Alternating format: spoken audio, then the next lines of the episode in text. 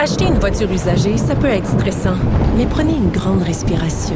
Et imaginez-vous avec un rapport d'historique de véhicule Carfax Canada qui peut vous signaler les accidents antérieurs, les rappels et plus encore. Carfax Canada. Achetez l'esprit tranquille. Cube Radio. Il connaît tous les dessous de la politique. L'économie, la santé, le transport. Antoine Robitaille. Là-haut sur la colline. Cube Radio. Bon mercredi ensoleillé. Aujourd'hui, à la haut sur la colline, de retour en studio, Paul Saint-Pierre Plamondon est avec nous, un des candidats à la direction du Parti québécois qui n'a pas aimé ma chronique de mardi dans le Journal de Québec et le Journal de Montréal où j'affirmais qu'il était peu connu et que le Parti québécois devait envier le Parti libéral d'avoir tourné la page sur sa course à la chefferie et enfin avoir un vrai chef. On s'est expliqué, lui et moi, hier. Je vous invite à écouter ça. Ensuite, je discute avec la porte-parole libérale en matière de culture et de communication, Isabelle Melançon, sur le cas de l'Australie, qui n'est pas arrivée à faire payer Facebook et Google pour des articles d'information qui sont partagés sur ses plateformes. Je lui demande si ce qu'elle réclame depuis des mois comme solution à la crise des médias, c'est-à-dire faire payer les GAFAM, n'est donc pas plus facile à dire qu'à faire. Mais d'abord, mais d'abord, il y a une vadrouilleuse au bout du fil. Il y a de la joie. Bonjour, bonjour les hirondelles, il y a de la joie. Dans le ciel par-dessus le toit, il y a de la joie. Bonjour Geneviève Lajoie, Bonjour Antoine Robitaille. correspondante parlementaire à l'Assemblée nationale pour le Journal de Québec et le Journal de Montréal. C'est- ta dernière de la saison, puis je me suis dit qu'on allait faire un petit bilan pour cette euh, fameuse saison 2020 marquée par la pandémie. Mais d'abord, il y a eu hier quand même un événement important dans le monde parlementaire, c'est le remaniement du cabinet fantôme de Dominique Anglade. Et tu as eu des informations sur certaines grognes à l'interne. Oui, tu dis un événement important. C'est vraiment pour la bulle quand même. hein. Les gens, les gens dans la population, ils savent pas ces choses-là, mais, ça change la dynamique quand même au Parlement. Qui affronte Oui. qui? C'est qui va ça. affronter quel ministre? Donc, euh, ça touche oui, quand même ça, à ça la a de l'impact parce que on- on- il y en a certains qu'on qu'on verra plus. Et Oui. donc, on, on voit que Mme Anglade, quand une nouvelle chef arrive, évidemment, elle veut changer l'image du parti. hein. Ouais. on voit très bien dans ses choix de, de gens qui vont être vraiment à l'avant-scène, qui vont médiatiquement être très exposés, qu'elle veut euh, rajeunir énormément l'image du Parti libéral du Québec. Des gens là, qui étaient sous l'air charret, là, il n'y en aura plus euh, à l'avant-scène, en tout cas, ça. euh, en tout cas, dans les choix qu'elle a fait, on le voit. Premièrement, André Fortin, qui est son ancien adversaire, parce qu'au début, je vous rappelle que c'était le favori euh, Mhm. dans, dans, dans, dans la course à la chefferie. Oui. Euh, avant qu'elle soit ne soit lancée, tout le monde, écoute, c'était là, ouais, oui, c'est le prochain euh, Robert Bourassa, hein, qu'on a entendu ça, là, sérieusement. Sérieux. Euh, oui. Puis euh, finalement, il a, il a laissé tomber, il a décidé de renoncer à la course à la chefferie parce pour des raisons familiales. Euh, donc, elle, elle lui offre un poste extrêmement stratégique à l'Assemblée nationale, qui est le leader parlementaire, celui qui se lève en chambre, celui qu'on voit toujours à la télévision quand on quand on nous rapporte les images du Salon Bleu. Puis même, c'est lui qui va donner la réplique au, au ministre des Finances. Puis ça, dans les prochains mois, ça va être extrêmement médiatisé aussi parce que après la pandémie, ou en tout cas euh, dans les mois qui s'en viennent, ce dont on va parler, c'est de l'effet aussi sur l'économie, sur les finances publiques. Donc, on va le voir beaucoup, André Fortin, donc un jeune père de famille. Ce qui est intéressant de voir, c'est que la députée de Saint-Laurent, Marois Risky, Oui. elle aussi avait jonglé avec l'idée de se présenter à la chefferie et euh, une députée très colorée qui, euh, qui, qui rentre difficilement dans le rang et puis qui avait surtout logé des attaques assez acerbes à l'endroit de, de Dominique Anglade. Elle avait Oui. accusé notamment... Elle lui reprochait Marchander ses valeurs. Oui, puis elle lui reprochait son passé caquiste. oui. Euh, et ben visiblement, en tout cas, Dominique Anglade a jugé que Marois qui est une excellente parlementaire et qui dont les interventions là, sont, sont, sont, de- par ses collègues, ben, euh, ça mérite d'être sur le premier trio. Alors, elle aussi va, euh, être à l'avant-scène. Puis dans l'entourage de, Dominique Anglade, on disait, ben évidemment, on- n'a pas le choix. Marois Risky, elle passe bien. C'est vraiment une des meilleures. Donc, euh, elle, elle voit, en plus de rester à l'éducation, parce qu'on s'est imaginé, quand on a vu arriver Dominique Anglade à la chefferie, que peut-être elle allait perdre son poste de porte-parole à l'éducation, qui est très important. Puis finalement, non, elle le garde. Et en plus même, elle se voit attribuer des nouvelles responsabilités, c'est-à-dire porte-parole euh, de l'opposition libérale en matière de Conseil du Trésor, pour le Conseil du Trésor. Ça, c'était qui qui l'avait avant? C'est ça, c'est Gaétan Barrette. C'est un gros morceau qu'on enlève à Gaétan Barrette et on imagine que Gaétan Barrette est, pas content. Ben, on imagine qu'il n'est pas content, évidemment, mais selon mes informations, il ne quittera pas. Non, il ne démissionnera pas de son poste avant la fin du mandat. Même ça doit le rendre très triste de voir ça parce que, oui, on le tasse. On le tasse, mais c'est sûr que Gaétan Barrette, et on le voit dans les, tous les sondages d'opinion, de popularité, c'est un des, politiciens les plus détestés de tous les temps. C'est drôle, on disait ça de Robert Bourassa euh, en 1976 quand il a, quand il a perdu. C'était l'homme le plus détesté du Québec. Et euh, maintenant, cette palme revient à Gaétan Barrette. Oui, et même euh, il concurrence même Stephen Harper et Andrew Scheer à ce, chapitre dans les derniers sondages qu'on a vus. Mais, donc, on le cache pas pour autant, Geneviève? Ben, on le cache pas, mais en même temps, on, lui enlève un gros morceau, là, le Conseil du Trésor. Euh, évidemment, on lui, on lui donne à la place immigration, mais immigration, oui, il y a le, PEC, euh, le programme d'expérience québécoise, qui fait un mhm. peu les manchettes ces derniers temps. Mais euh, je n'ai jamais entendu parler Gaétan Barrette de ce sujet-là.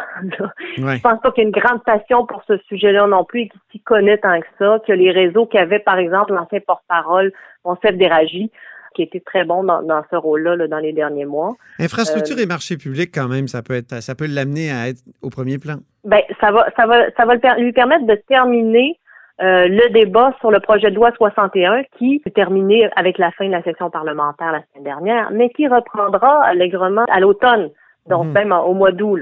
Donc ça, euh, il va rester là. Mais j'ai une petite anecdote, si vous oh. voulez on m'a dit, de sources bien informées, que Gaétan Barrette, voyant qu'on le mettait dans l'ombre, aurait même demandé à avoir euh, le siège de Grégory Kelly, qui est ah. complètement au bout, au coin en arrière et qui permet de quitter un peu n'importe quand sans être vu. Ah, voilà pour la petite anecdote. Très bien. Maintenant, parlons du bilan du gouvernement dans la pandémie. C'est la pandémie était évidemment l'événement euh, absolu de, cette session. Et tu as suivi ça euh, avec euh, attention. Tu as été au point de presse du premier ministre presque tous les jours. Les joueurs qui ont, gagné dans cette pandémie-là et, ceux qui ont perdu, qui, sont-ils? La pandémie, là, qui on voit dans ce gouvernement-là, c'est François Legault. Mm-hmm. C'est lui qu'on écoutait tous les jours à 13 heures avec le docteur Horacio Arruda, mais c'est le premier ministre. Puis on a vu, il y a un dernier sondage tout récent là, euh, qui montre le gouvernement Legault caracole à 55% dans les intentions de vote. Ça montre à quel point, dans une situation de crise comme celle-là, qui qu'on n'a quasiment pas de comparable, euh, franchement, ben c'est juste le gouvernement qu'on voit. Les partis d'opposition n'ont pratiquement aucun espace médiatique. Donc, euh, c'est toute l'attention est rivée vers le premier ministre, le moindre de ses gestes, la moindre de ses paroles. Euh, puis, euh, évidemment, M. Legault a pu se servir aussi euh, facilement du docteur Horacio Arruda quand venait le temps de dire, ah ben là, ça, on est obligé, la santé publique nous oblige à faire ça. Ou plus récemment, lors du déconfinement, ben, je sais que les gens aimeraient ça aller plus vite, mais la santé publique euh, nous donne pas encore le feu vert. Donc, donc même, même quand les choses auraient pu être plus difficiles pour lui, il y avait quand même quelqu'un à qui mettre le, le, le, pouvait mettre la faute sur euh, la santé publique, sur le docteur Horacio Arruda. Donc, Donc malgré les difficultés dans les CHSLD, malgré le fait qu'on est parti avec une courbe, euh, pour ce qui est de la gestion de la pandémie, ça a été une courbe vraiment descendante. Oui. La perception, je pense, était est mauvaise actuellement. Là. Euh, malgré tout ça, le, le, premier ministre Legault s'en tire assez bien. Oui, puis je pense que Lucien Bouchard était sorti euh, publiquement au début de la pandémie. Oui, dans la presse. Euh, oui. On, ouais, on est chanceux d'avoir François Legault à ce moment-ci. Tu sais, M. Legault, c'est pas, euh, c'est pas un politicien là, charismatique qui fait pas soulever les foules dans ses discours comme on en a vu d'autres par le passé. mais il faut lui donner ça, M. Legault, c'est comme M. gros bon sens. Hein? Puis Lucien Bouchard parlait aussi de son calme. C'est quelqu'un qui est capable de rester très calme dans la tempête. Et c'est ça qu'on a vu c'est ça qu'on a vu à tous les jours à 13 heures, le ça va bien aller. Euh, c'est incroyable d'imaginer ça, là. Le ça va bien aller, tout le monde, tout le monde dessinait, euh, tous les enfants dessinaient des arcs-en-ciel dans leurs fenêtres. Je veux dire, c'est incroyable. C'est incroyable comme il a réussi son exercice de communication. Hein, puis on s'en est déjà parlé, Antoine. Mhm. Il avait tellement bien réussi à confiner les Québécois, hein, qui ont été en, euh, en Amérique du Nord, ceux qui se sont qui sont restés vraiment confinés le plus le plus à la maison. Euh, ben même on se demandait à un moment donné, est-ce qu'il a tellement bien réussi que ça va être ça va être extrêmement difficile le déconfinement parce que là, les gens ont tellement eu peur, ils sont tellement restés à la maison. Euh, que, euh, Il semble que non. En tout cas, je me promenais sur Grande Allée hier. Euh, non, finalement. vraiment, les terrasses n'étaient pas bondées parce qu'il y a la norme de distance, mais j'ai comme l'impression que les Québécois veulent revivre là. C'est pas comme à Paris. J'ai vu des images de Paris, mais c'est incroyable. Les gens s'en foutent complètement de la distance. un joueur qui, pour qui ça a été assez difficile, c'est Jean-François Roberge, le ministre de l'Éducation. Bon, c'est sûr qu'il n'y a pas grand monde qui, qui souhaitait euh, être dans ses souliers au début de la pandémie, là, euh, parce que, bon, fermer les écoles, réouvrir les écoles, dans quelle mesure, euh, bon, les enfants, comment comment vont-ils réussir à se continuer leur cours? C'est pas simple, c'est des dossiers extrêmement complexes. puis évidemment, il y a beaucoup d'acteurs dans ce réseau-là, les syndicats d'enseignants, les directions d'école, c'est beaucoup de monde à gérer qui sont souvent pas d'accord. Donc, euh, je pense que ça a été... C'est un rôle ingrat. C'est un rôle très ingrat, mais effectivement, M. Roberge, puis on, m'a dit ça, là, il y a plusieurs personnes qui m'ont qui m'ont parlé de ça à, propos de M. Roberge. Tu sais, M. Roberge, c'est un ancien professeur. Mm-hmm. Euh, c'est un, une, une, personne qui a une, conception de l'éducation euh, relativement conservatrice très carré. Euh, donc, euh, pour lui, une situation comme celle-là, où il faut un peu que tu improvises, euh, que tu sortes du moule, que tu imagines des nouvelles choses parce que, que tu peux plus faire comme avant, on disait que ça a été très, très difficile pour une mm. personnalité comme ça qui voyait, qui voit l'éducation d'une façon très traditionnelle. Donc, peut-être que ça aussi, ça l'a pas aidé. Mm-hmm. Mais Hier, on me disait que c'était très bien accueilli l'annonce du déconfinement de l'automne. Donc, euh, oui, Fédération ben, des euh, comités de parents, l'Association québécoise des cadres mhm. scolaires, euh, l'Association des directions générales des centres de services scolaires, en tout cas, plusieurs, la Fédération des centres de services scolaires du Québec, plusieurs estiment qu'il a fait les bons choix. Oui, mais c'est surtout là, ce qui est important de savoir, c'est les parents et les enfants qui sont contents d'imaginer qu'ils vont revenir à l'école normalement aussi. Euh, c'est pas facile ce qu'ils ont vécu. Vu que tu es notre ministre de la euh, Famille, es-tu contente, toi, des annonces de, de, de, septembre, pour septembre? Ben, moi, je, suis très. Moi, je, j'en prends pour, euh, pour preuve mes enfants, là, ils souhaitaient revenir totalement à la normale. Même les petits groupes annoncés là, dans les classes, là, j'espère que tout ça, là, euh, ça va être euh, euh, ça va aller plus loin que ça, puis qu'on va revenir complètement à la normale, qu'on n'aura même plus de distanciation du tout. Mais bon, ça, c'est ce que souhaiteraient bien les enfants. Mais évidemment, là, c'est l'idéal. Mais on n'est pas à l'abri d'une deuxième vague, donc on verra. Mais ça peut aussi tellement s'améliorer que ce que ça pourrait même changer puis améliorer aussi la mhm. rentrée de septembre. On, qui sait? En terminant, pour sourire un peu. Quelles sont tes primeurs préférées, toi, depuis le mois de janvier 2020? Les primeurs que tu as sorties dans le journal? Ben, c'est drôle parce que là, on est tellement en mode pandémie qu'on on, on, se rappelait plus qu'on écrivait avant qu'on avait d'autres sujets de oui, d'articles. Y a-t-il d'autres euh, sujets? ouais, j'étais allée voir euh, ce que j'avais écrit. Je vous rappelle euh, donc le texte de Félix Leclerc qui avait été banni ah, oui. d'une école de Montréal. C'est pas en 2010, ça? Mais non. c'est ça, on a l'impression que ça fait dix ans de ça, mais non. Euh, c'était euh, quelques semaines à peine avant la, pandémie. Euh, donc ça, ça avait fait beaucoup jaser. ça, c'était un sujet très intéressant aussi, je trouve. Euh, qui avait pris, euh, je rappelle, c'était les le, le, texte Les 100 000 leçons, les 100 000 façons de tuer un homme de oui. Leclerc, qui avait pris le, le chemin du bac de recyclage. Oui. Euh, dans au une début école, ça avait fait scandale, dans le fond, parce que on à fait. comprenait pas euh, l'ironie. Mais dans la, les mille et une façons de tuer un homme, il n'y avait pas la COVID-19. Excuse. je- Non.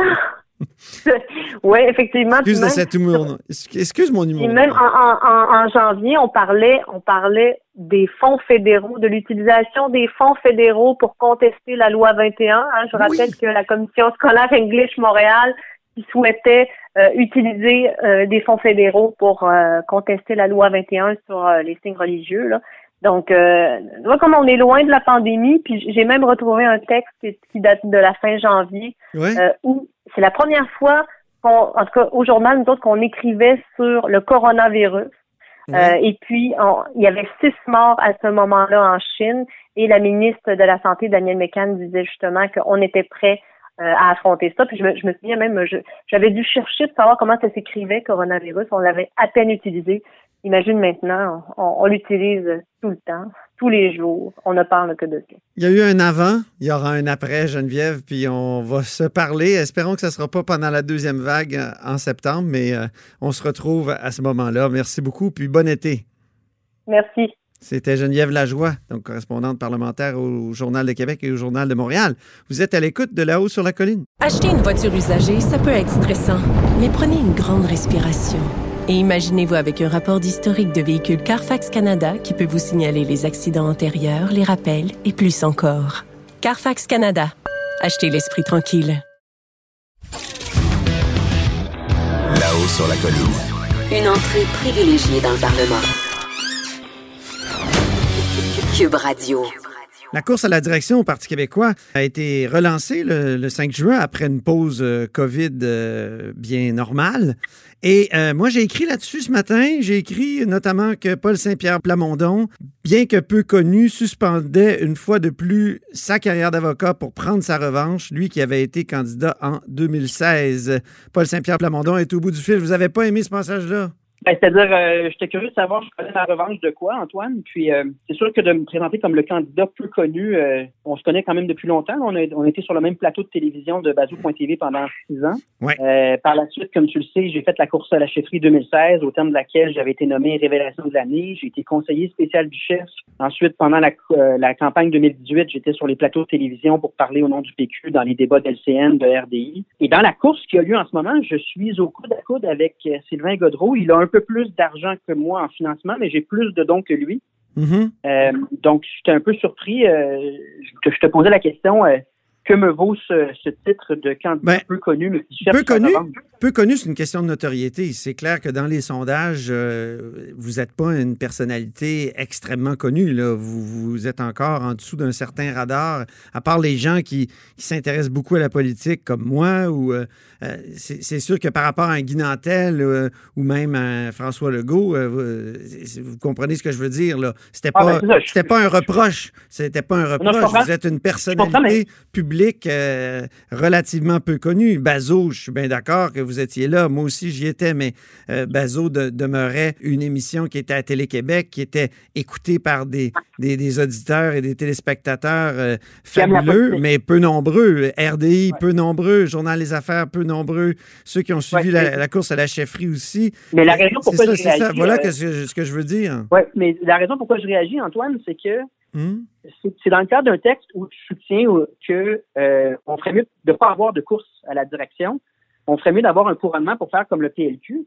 Et euh, la notoriété semble jouer un gros rôle dans le raisonnement, c'est-à-dire que vu qu'il y a un candidat plus connu, ben il faudrait que ceux qui sont moins soient moins connus euh, finalement ne participent pas à la course. Alors que moi, le point que je veux te faire, c'est que la notoriété, c'est pas une compétence en politique. Là. On l'a Mhm. vu tout le temps, plein de fois. La, la dernière fois qu'on s'est parlé d'ailleurs de notoriété, c'était sur celle de Marguerite Blais.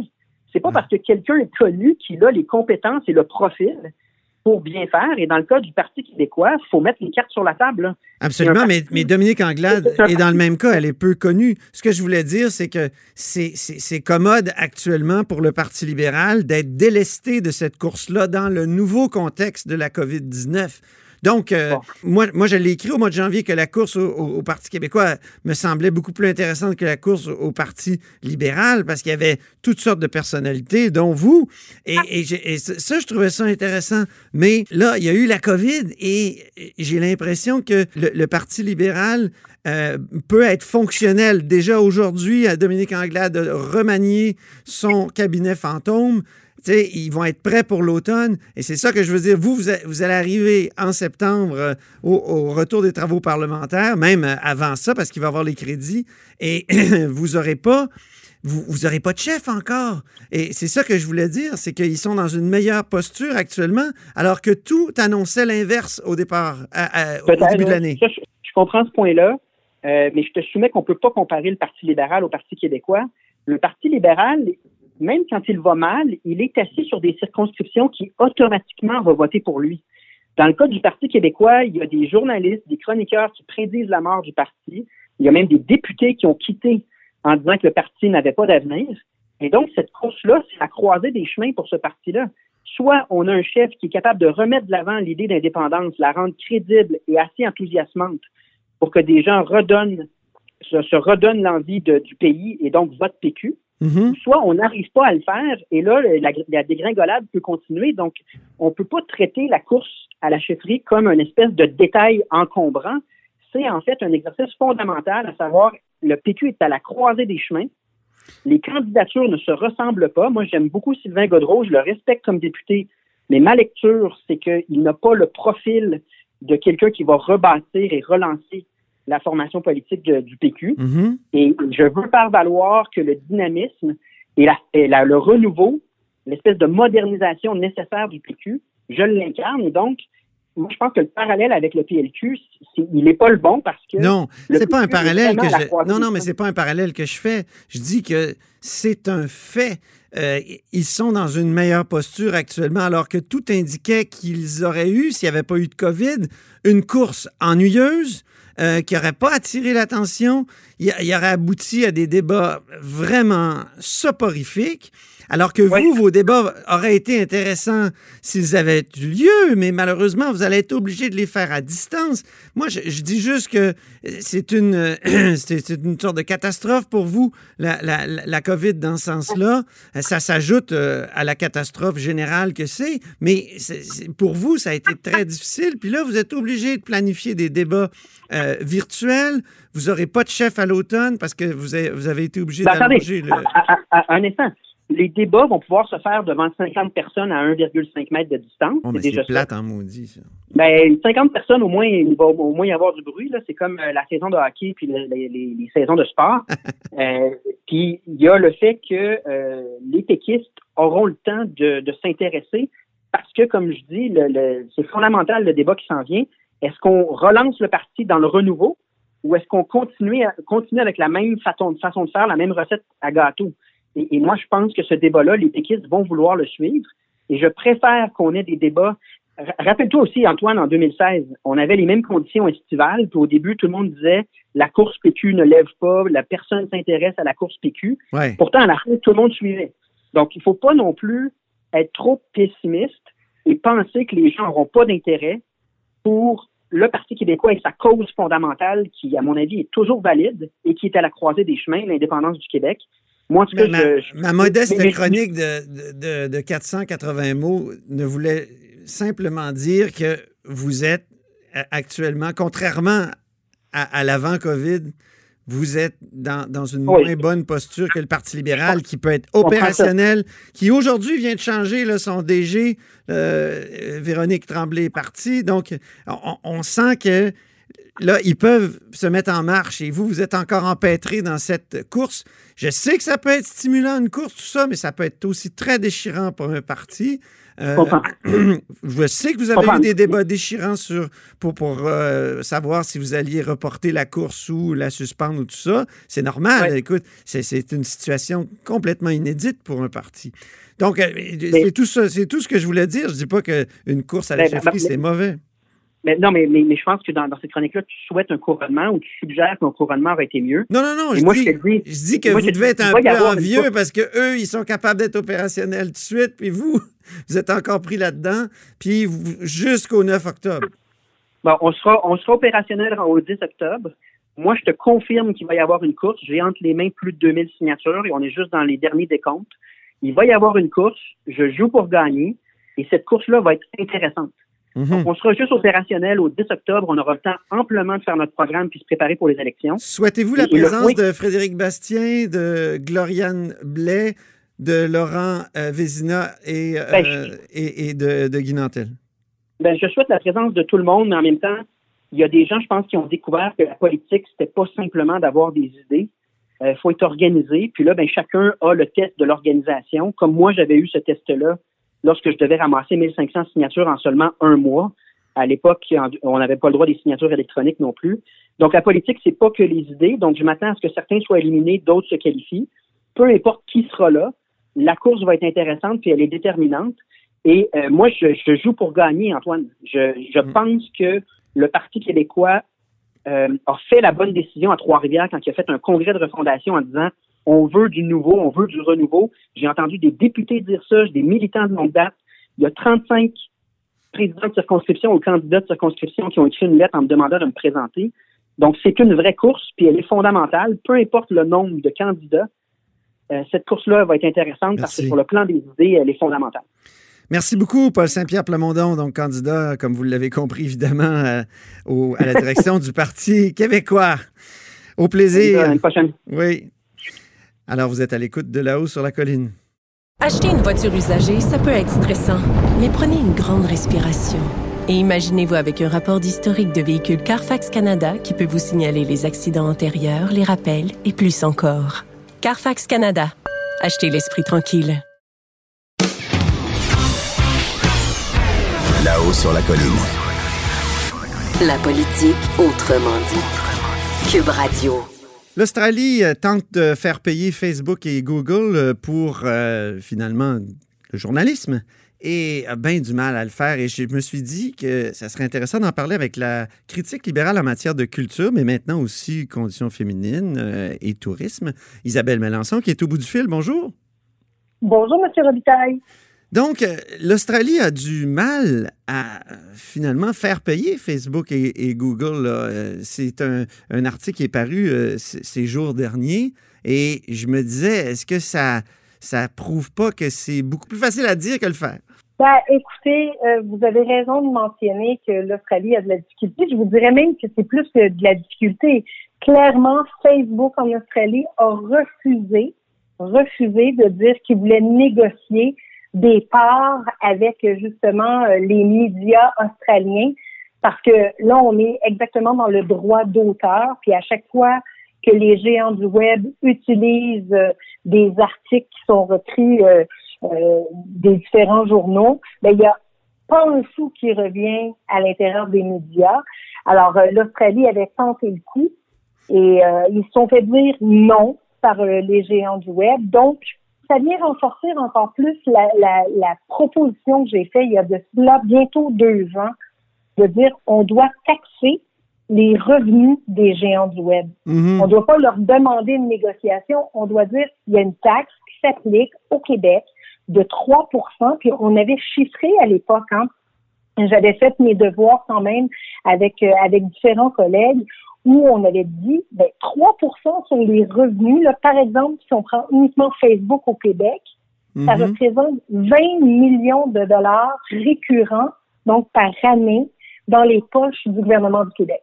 Parce que l'Australie avait une autre approche. Euh, Elle disait, on va faire payer Google et Facebook lorsqu'ils publient des articles de presse. Et donc, oui, euh, exactement. Et c'est, mais et ce ne sont pas les seuls. Hein. Il n'y a pas que l'Australie qui a tenté le coup. mhm. Euh, il, y a, il y a différents gouvernements dans le monde qui ont tenté. Et à chaque fois, malheureusement, ça a été un échec. Mhm. Et actuellement, ils savent qu'ils ont un rapport de force. Là. Je, on ne se le cachera pas. Euh, avec le gouvernement Trump, justement, qui avait dit, ben nous, euh, non, on veut défendre nos, nos milliardaires de la Californie. Hein, ils sont américains, ces géants-là. Ben oui. Alors, nous, quand et aussi l'autre quand. Ils on sont américains, mais ils payent pas d'impôts euh, aux. États-Unis. Ben, ben voilà. Donc, mais, mais il faut se rappeler une chose. Pourquoi moi j'ai fait cette proposition-là? Et c'est pas uniquement au Québec que c'est vrai, c'est partout dans le monde. En Australie, c'est les mêmes chiffres que nous. 80% des revenus publicitaires qui étaient avant le destinés à nos médias euh, locaux, Oui. ben, ils sont détournés maintenant vers les GAFAM, vers les géants du web. Donc là, il reste 20 Oui. Là, nos médias là, sont supposés vivre avec une assiette de 20% Mais à cela s'ajoute en plus la crise, la pandémie. Ben oui. Avec la pandémie, vous savez comme moi, là, les, les, les, les- publicités, il y en a à peu près plus parce que les entreprises étaient fermées, hein, le Québec était sur pause. Alors, les, les médias sont dans une situation, déjà, ils étaient extrêmement fragiles. J'ai fait de, de nombreuses sorties à cet effet-là dans les deux dernières années. Oui. Là, honnêtement, le précipice là, est juste devant eux. Et en ce sens-là, moi, je, je continue à interpeller le gouvernement. Euh, le premier ministre a dit en mars que les médias, c'est un service essentiel. Il a dit qu'il y avait un groupe qui travaillait pour déposer un plan. Mais là, ça fait trois mois. J'ai demandé à Nathalie Roy, la ministre de la Culture et des Communications, euh, Mhm. qui siégeait sur ce, sur ce groupe-là. Elle a dit, parce que vous savez, on a fait des commissions parlementaires virtuelles alors que le Québec était sur pause. Et je lui ai posé la question et elle a dit qu'elle était, elle siégeait sur ce, sur ce groupe de travail-là, puis qu'elle n'était pas prête à faire aucune annonce. Donc, il n'y a pas de plan encore de prévu. Euh, je trouve ça terrible parce que euh, malheureusement, les, les médias, puis vous le savez, là, que ce soit Québécois, que ce soit CTV, que ce soit Cogeco, tout le monde est en train de couper. On coupe des journalistes actuellement Mhm. parce que ça va pas bien dans le monde des médias. Et pour moi, les médias, le travail que vous faites au quotidien, c'est important, là. C'est la vraie balance du pouvoir, là. C'est vous qui l'avez, les médias. Il faut qu'on puisse faire de grandes enquêtes. Il faut qu'on puisse mettre en lumière ce qui va pas bien. Puis parfois, bien sûr, aussi ce qui va bien. Alors, pour moi, c'est un travail au quotidien. J'ai parlé longuement des, des médias. D'ailleurs, le 2 mai 2019, là, pas, pas, pas il y a quelques semaines, là, il y a plus d'un an, j'avais déposé à l'Assemblée nationale une motion. Une motion qui demandait l'exemplarité du gouvernement lorsqu'ils achètent de la publicité pour éviter que ça s'en aille justement chez Facebook, chez Ah oui, avez-vous des données récentes là-dessus? Est-ce que le gouvernement Ben, continue ben- d'utiliser euh, Facebook euh, de façon euh, générale ou? Ben, vous savez quoi? De un, je peux pas vous donner des, je peux pas vous donner de nouveaux chiffres parce que tout ce qui est demande d'accès à l'information actuellement, puisqu'on est en pandémie, le gouvernement ne répond plus à ces demandes-là dans un premier temps. Vous, les journalistes, vous le savez aussi. Mais dans un deuxième temps, ça, c'était le 2 mai 2019. Moi, j'étais certaine que une semaine ou deux semaines après, la ministre Roy était pour dire, ben voici, je dépose, là, voici la politique gouvernementale, puis on exige maintenant un plafond euh, en, en, en, en publicité gouvernementale qui doit se diriger dans nos dans nos médias québécois. Ben un an et plusieurs semaines plus tard, il n'y a encore rien fait. Mhm. Je trouve ça déplorable. Puis Mais vous comment savez, vous pouvez le savoir si vous n'avez pas de données? Non, mais ça, j'ai posé la question à la ministre et elle m'a dit qu'il y avait, il y a- elle n'était pas encore rendue là. OK. Donc, moi, ce qui me trouble en plus, c'est qu'il y a deux belles initiatives locales qui ont été lancées au cours des dernières semaines qui regroupent tous les publicistes, ceux qui font la publicité, ceux qui la vendent, et aussi les propriétaires des grands médias. Ça s'appelle Nos médias locaux et le mouvement média d'ici, qui veulent freiner justement la fuite des investissements de publicité euh, vers euh, les géants du web et qui veulent garder l'écosystème en santé. C'est la première fois qu'il y a une initiative comme celle-là qui a été faite. Dans le fond, c'est un peu le panier bleu des médias Ouais. euh, qui a été fait. Vous savez quoi? Le gouvernement Legault n'a pas accepté d'appuyer ces initiatives-là. Mhm. J'étais troublée parce que on parle du panier bleu, on parle de nationalisme, on parle de, de ce qu'on doit faire. Il faut acheter local, il faut qu'on puisse consommer local, mais c'est aussi la, la même chose pour les médias.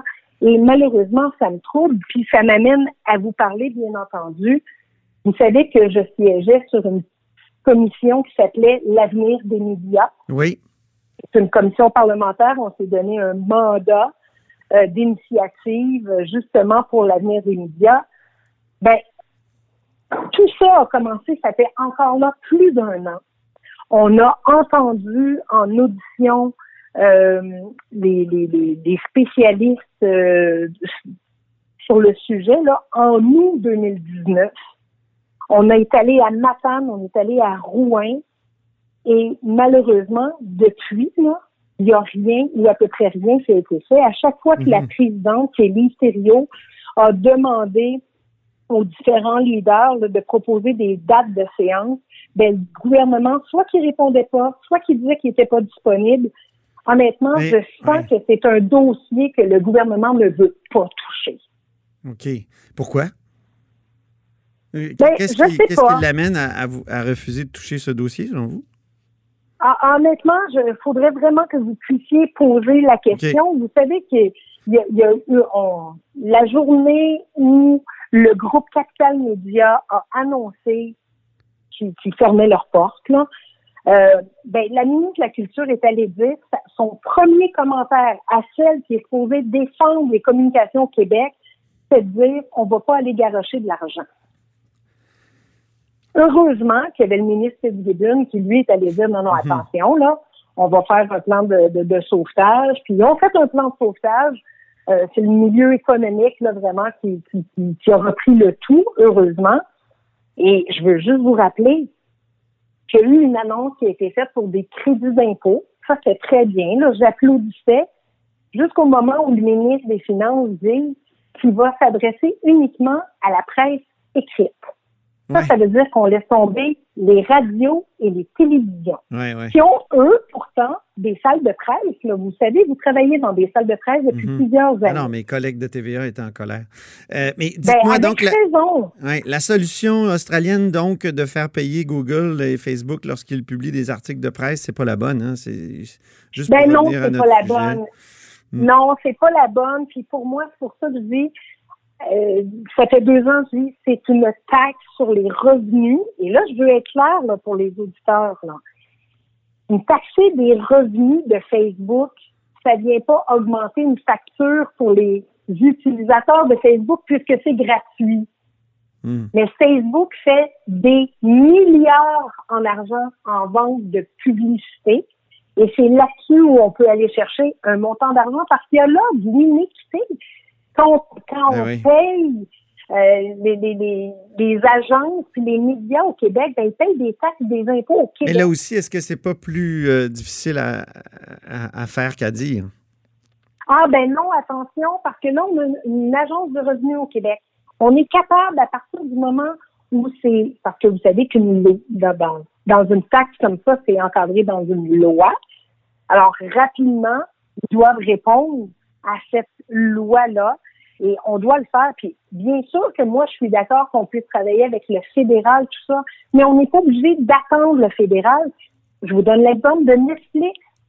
Lorsque nous étions au gouvernement, Carlos Clétao avait dit. Oui, mais c'est plus compliqué. Ben, c'est plus compliqué euh, de, de, de, forcer Netflix à forcer Netflix à, à, à, comment dire soutirer la taxe, à percevoir la taxe. Euh, c'est plus simple que d'aller piger dans ses revenus. Euh. Vous avez tout à fait raison. Cependant, c'est faisable. Puis c'est pas parce que c'est compliqué qu'on le fait pas. Mm-hmm. Au contraire, au contraire. Puis vous savez quoi? Au ministère du Revenu, là, sont capables d'être créatifs parce qu'ils le sont. Ils le sont. On a souvent des preuves de leur créativité. Je suis persuadée qu'ils sont capables d'aller chercher de l'argent chez les milliardaires de la Californie. On doit le faire et cet argent-là, il faut qu'elle soit réinvestie au Québec. Et là, on est après, la, on est encore dans la pandémie, mais on doit regarder le post-pandémie où on s'en va dans une crise économique terrible et on va avoir besoin de cet argent-là et rapidement. Et c'est pour sauver nos médias et c'est pour sauver notre culture. Moi, j'ai toujours dit, faisons-le, mais faisons une taxe dédiée. Donc, l'argent qui revient dans le système serait dédié à la culture et aux communications du Québec. Très bien. Ben, merci beaucoup, Isabelle Melançon. Puis bon été. Ah, bon été à vous. Prenez soin de vous. On vous aime en santé. oui, c'est ça. On s'aime tous en santé, ça, c'est vrai. Oui, voilà. Alors, Isabelle Mélenchon est députée de Verdun, euh, mais porte-parole aussi euh, culture, conditions féminines et tourisme. Vous êtes à l'écoute de La Haut sur la colline. Cette émission est maintenant disponible en podcast. Rendez-vous dans la section balado de l'application ou du site cube.radio pour une écoute sur mesure en tout temps. Cube Radio, autrement dit. Et maintenant, autrement écouté.